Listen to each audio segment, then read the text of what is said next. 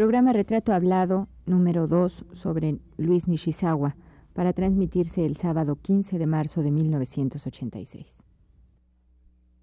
Radio UNAM presenta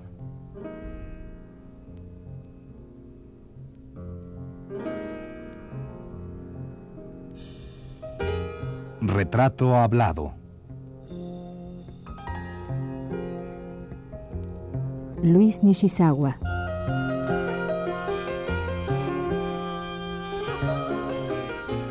Un reportaje a cargo de Elvira García.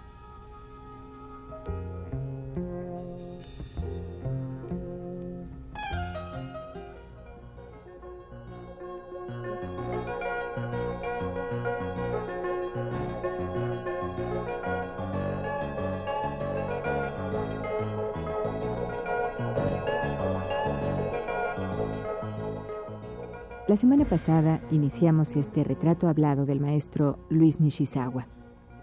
En aquel primer programa, el maestro nos habló de sus años infantiles y juveniles, de su toma de conciencia de su identidad japonesa y mexicana, y de cómo se inició en la pintura. Asimismo, nosotros hicimos mención de su primera muestra individual que se lleva a cabo en el año de 1951.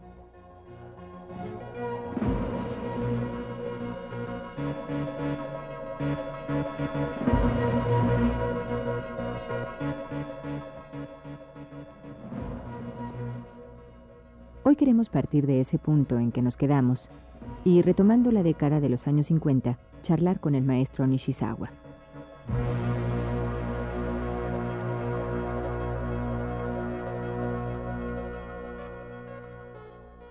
¿De qué pintores o de qué jóvenes, ya no tan jóvenes tal vez, podríamos hablar que han sido sus alumnos? Bueno, he tenido muchísimos alumnos. Este, últimamente, eh, por ejemplo, este muchacho Rivera que ha descollado mucho. Arturo Rivera. eh, Arca- Alcántara. Bueno, bueno, en- en- pasan por mi taller de técnica, ¿verdad? Yo no les doy propiamente una formación estética, ¿no? Sino yo se los preparo técnicamente. Y ahora eh, me da mucho gusto encontrar que muchísimos jóvenes tienen un interés muy grande otra vez por la técnica. El caso de Arturo Rivera es muy claro. o sea, Arturo, Sí. por ejemplo, trabaja muy En, en- meticulosamente sus cuadros. También este joven que acaba de exponer en este en el, en el Museo de Arte Moderno, el que hace la glosa al matrimonio Arnolfini del cuadro de Van Eyck, él no, no estoy seguro si fue alumno mío, pero él pinta eh, a la manera este, de los Van Eyck, bueno, de, de, ¿cómo diré? Técnica mixta, o sea, temple con óleo, que yo he enseñado muchísimo en la escuela. ¿Y usted a su vez de quién lo aprendió? Bueno, eh, de Julio Castellanos. Julio Castellanos eh, fue un, un maestro extraordinario, desde luego un gran pintor, como usted sabe, ¿verdad? Y él tenía una pasión por la técnica enorme. Él fue el primero que empezó a traducir el tratado de los materiales de Max Derner. Él y Celia Calderón. Y en las noches después de la clase, porque él me dio dibujo, eh, hablábamos muchísimo de técnica. Me platicaba este, lo que estaba haciendo y me daba, bueno, me hacía partícipe de sus experimentos, que a la vez yo los realizaba. O sea que teníamos un intercambio eh, sobre los materiales y sobre las técnicas que estábamos experimentando.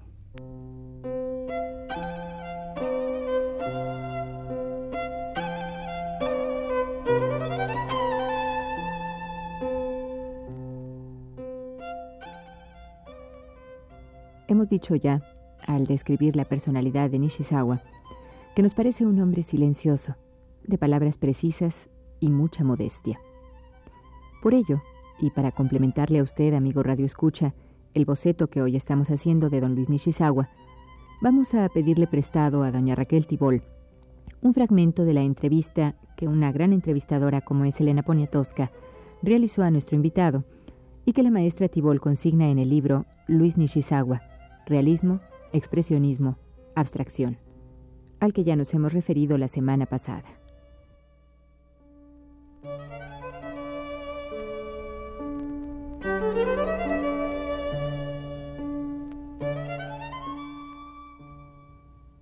Después de citar las fuentes, he aquí esto que Nishizawa le dijo a la Poniatowska el 2 de octubre de 1953.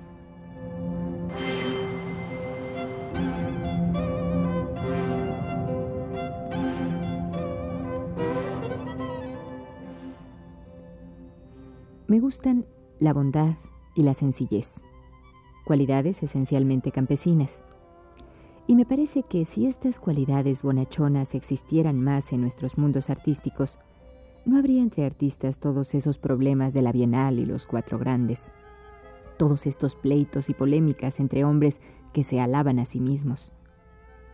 Los pintores que verdaderamente valen no necesitan defender o alabar su obra, su obra es la que los alaba y los defiende. Amo sobre todo la sinceridad.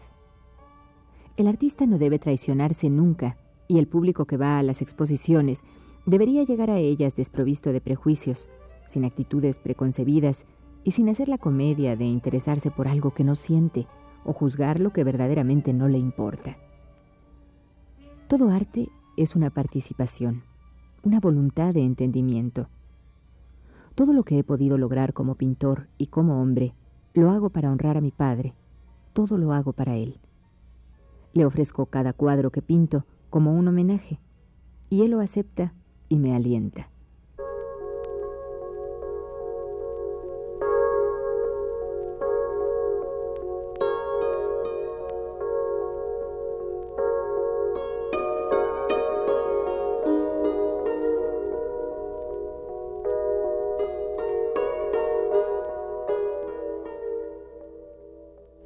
Eso decía del arte, de la amistad, de la sinceridad y de su padre, el maestro Luis Nishizawa.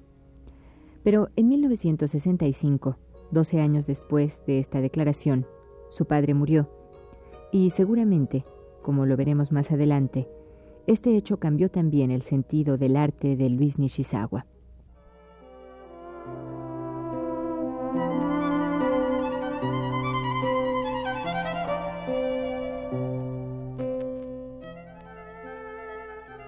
Antes de volver a la charla con nuestro invitado, queremos motivarlo a que, junto con nosotros, haga usted una pausa en este recuento artístico de Nishizawa y nos permita leerle un par de hermosos poemas japoneses de autores contemporáneos. El primero es de Chuya Nakahara y se titula La tristeza manchada.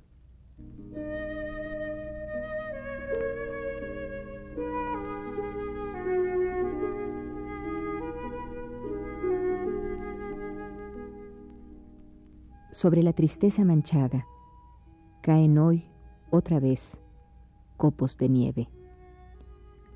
Sobre la tristeza manchada hoy hasta el viento pasa. La tristeza manchada es como la piel del zorro. La tristeza manchada se encoge bajo la nieve que cae como polvo. La tristeza manchada nada desea ni nada suplica. La tristeza manchada sueña en la muerte con tedio. Temo la tristeza manchada y me duele. La tarde cae en la tristeza manchada sin que yo pueda hacer nada.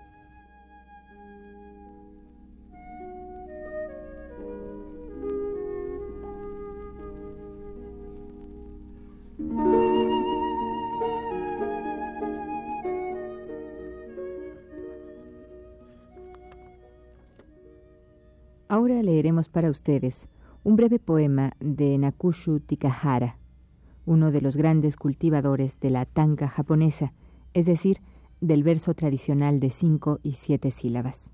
Leamos, pues.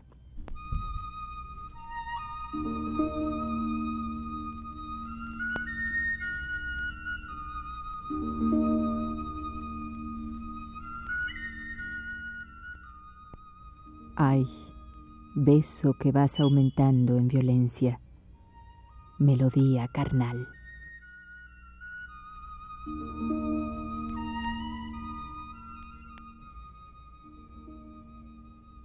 De esa manera, el rostro de una bestia, pálido, fatigado, ahora me contempla fugaz, tan fugazmente. Y del otro lado de la ventana turbia me maldice vacilando.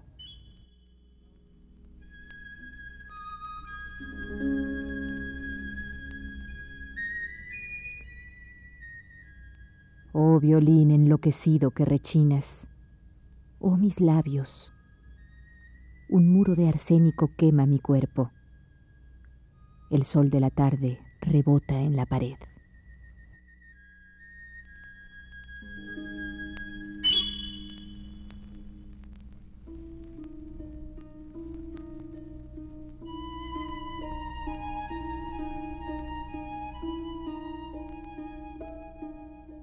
Usted pinta su primer mural, maestro Nishizawa, se llama El aire como elemento vital en el hoy desaparecido Centro Médico del IMSS.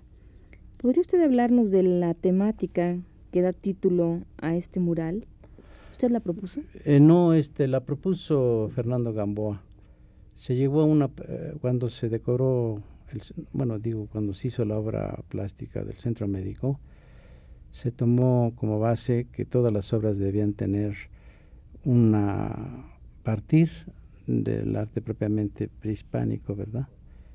Eh, y Gamboa nos dio el tema a seguir. Entonces este mural eh, en un principio se llama El aire es vida, o sea que como decora la unidad de neumología, por eso se me dio a mí ese tema.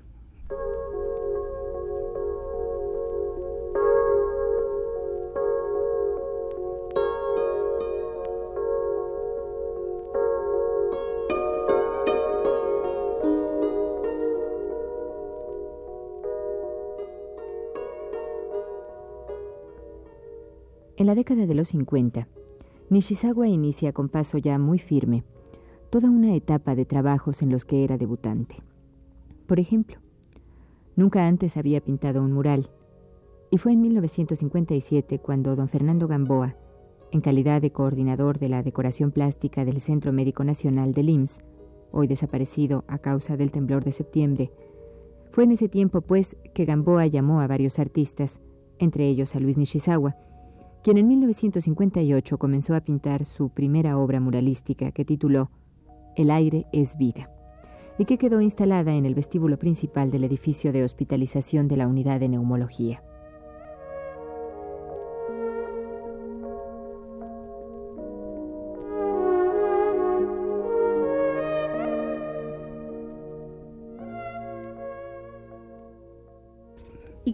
El destino de este? Bueno, supongo que el destino ha sido como el destino de todo el del centro médico. ¿Se acabó o qué pasó? no, bueno, eh, eh, el edificio donde estaba realizado fue el más dañado, pero afortunadamente el equipo del instituto lo rescató.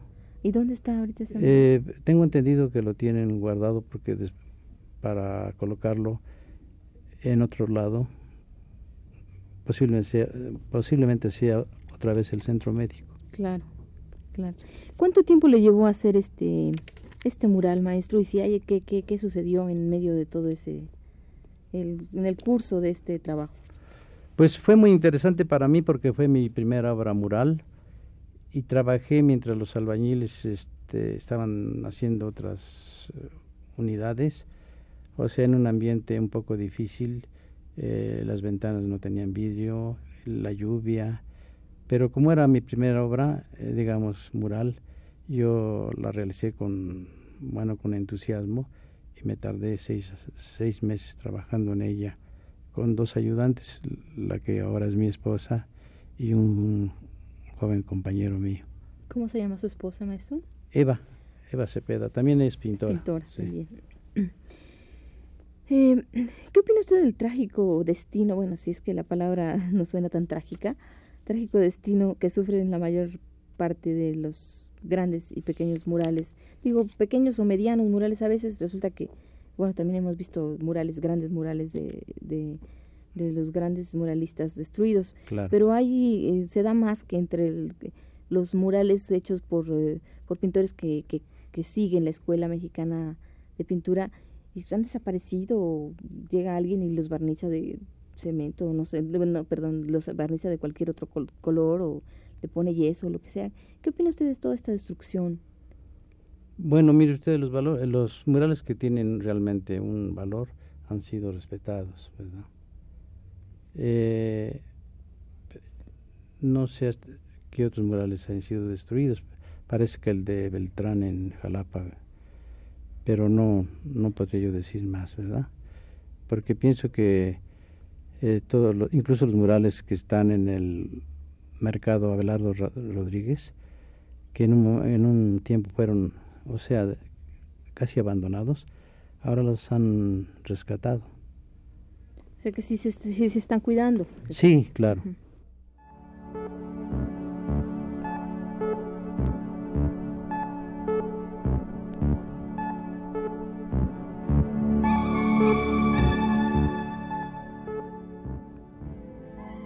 Sobre este mural, el crítico de arte Antonio Rodríguez escribió en ese entonces lo siguiente.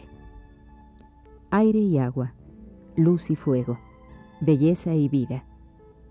Todo aparece en este mural independientemente de los símbolos mitológicos, bajo la forma de colores que aquí son vaporosos, alumínicos, en otro lado húmedos como atmósfera cargada de agua, próxima a convertirse en lluvia.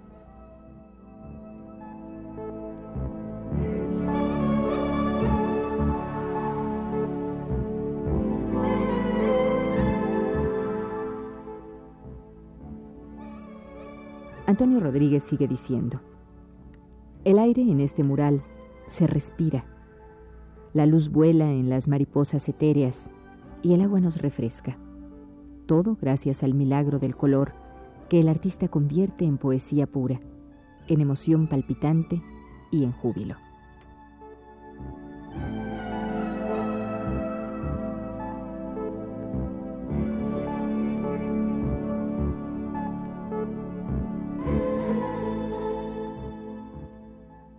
Usted integra el taller de integración plástica. ¿Quiénes más lo formaban? Pues estaba en aquella, bueno, el taller lo formó el pintor Chávez Morado.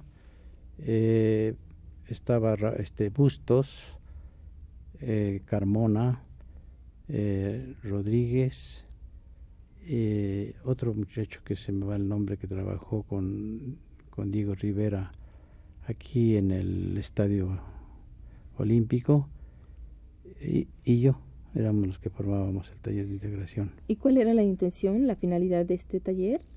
Bueno, volver a integrar las artes plásticas, ¿verdad? Que todo edificio público tuviese una, eh, una presencia plástica de pintura o escultura. Maestro, ¿ejerció sobre usted alguna influencia eh, la obra de David Alfaro Siqueiros en su, en su obra mural? No. Eh, yo pienso que yo tengo una influencia que considero muy grande de Goitia. A pesar de que él no fue amigo mío, no fue maestro mío, fue muy amigo mío. Él de tarde en tarde llegaba a mi taller que tenía yo en San Carlos, aquí en el anexo de San Carlos. Eh, llegaba con su sombrero de, de, petate, de palma, con su bolsa como de mandado, llena de cosas y se sentaba a platicar de sus grandes proyectos que tenía. Él pensaba ser una gran ciudad de la cultura, ¿verdad? Para la cual había hecho unos proyectos y unos esquemas de escultura de Villa, de Zapata. Bueno, era un hombre este, extraordinario y un gran artista. Y él se influyó, pienso que muchísimo en mí. ¿Qué se hizo ese proyecto de...? No sé exactamente, porque él me lo llegó a enseñar en el estudio. Y antes de morir eh, me mandó a llamar, bueno, no, como un mes y medio antes, me mandó a llamar allí a Xochimilco. Él vivía, no sé si usted sabe. Sí, vivía en Xochimilco. En Xochimilco, en una casa hecha de piedras, una sobre la otra, con láminas de cartón y de, de asbesto. Bueno, una casa improvisada, limpísima, eso sí, ¿verdad? Y le gustaba mucho platicar sobre el arte japonés. Él le encantaba las estampas japonesas y él precisamente eh, me buscaba porque quería que yo me fuera al Japón, para estudiar es, el arte de la estampa que se llama ukiyo-e, eh, para que viniera yo a enseñarlo a México, ¿no? Esa era la ilusión de él. En ese tiempo no lo hizo usted. No. Lo hizo más, adelante, más adelante se fue usted a Japón. Sí, exactamente, sí.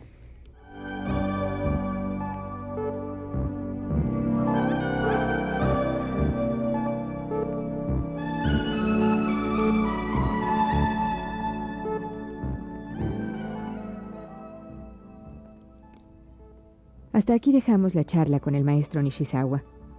Volveremos a ella la próxima semana, en que abordaremos sus trabajos realizados en la década de los años 60, una de las más fructíferas en su trayectoria.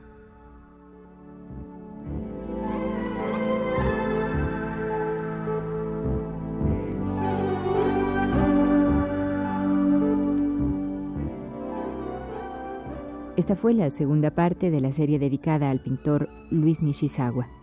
Le invitamos a escuchar la tercera el próximo sábado a las 17 horas. Gracias por su atención.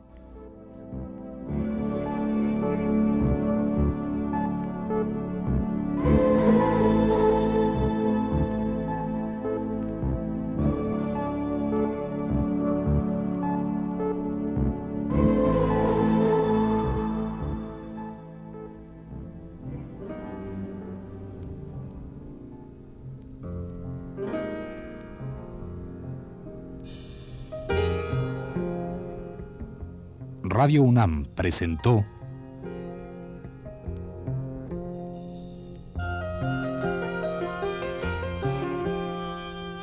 Retrato Hablado. Luis Nishizawa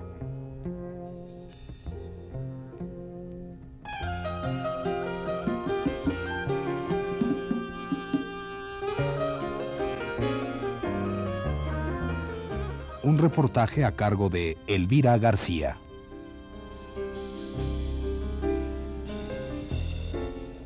Grabación y montaje de Abelardo Aguirre y José Gutiérrez, en la voz de Yuriria Contreras. Fue una producción de Radio UNAM.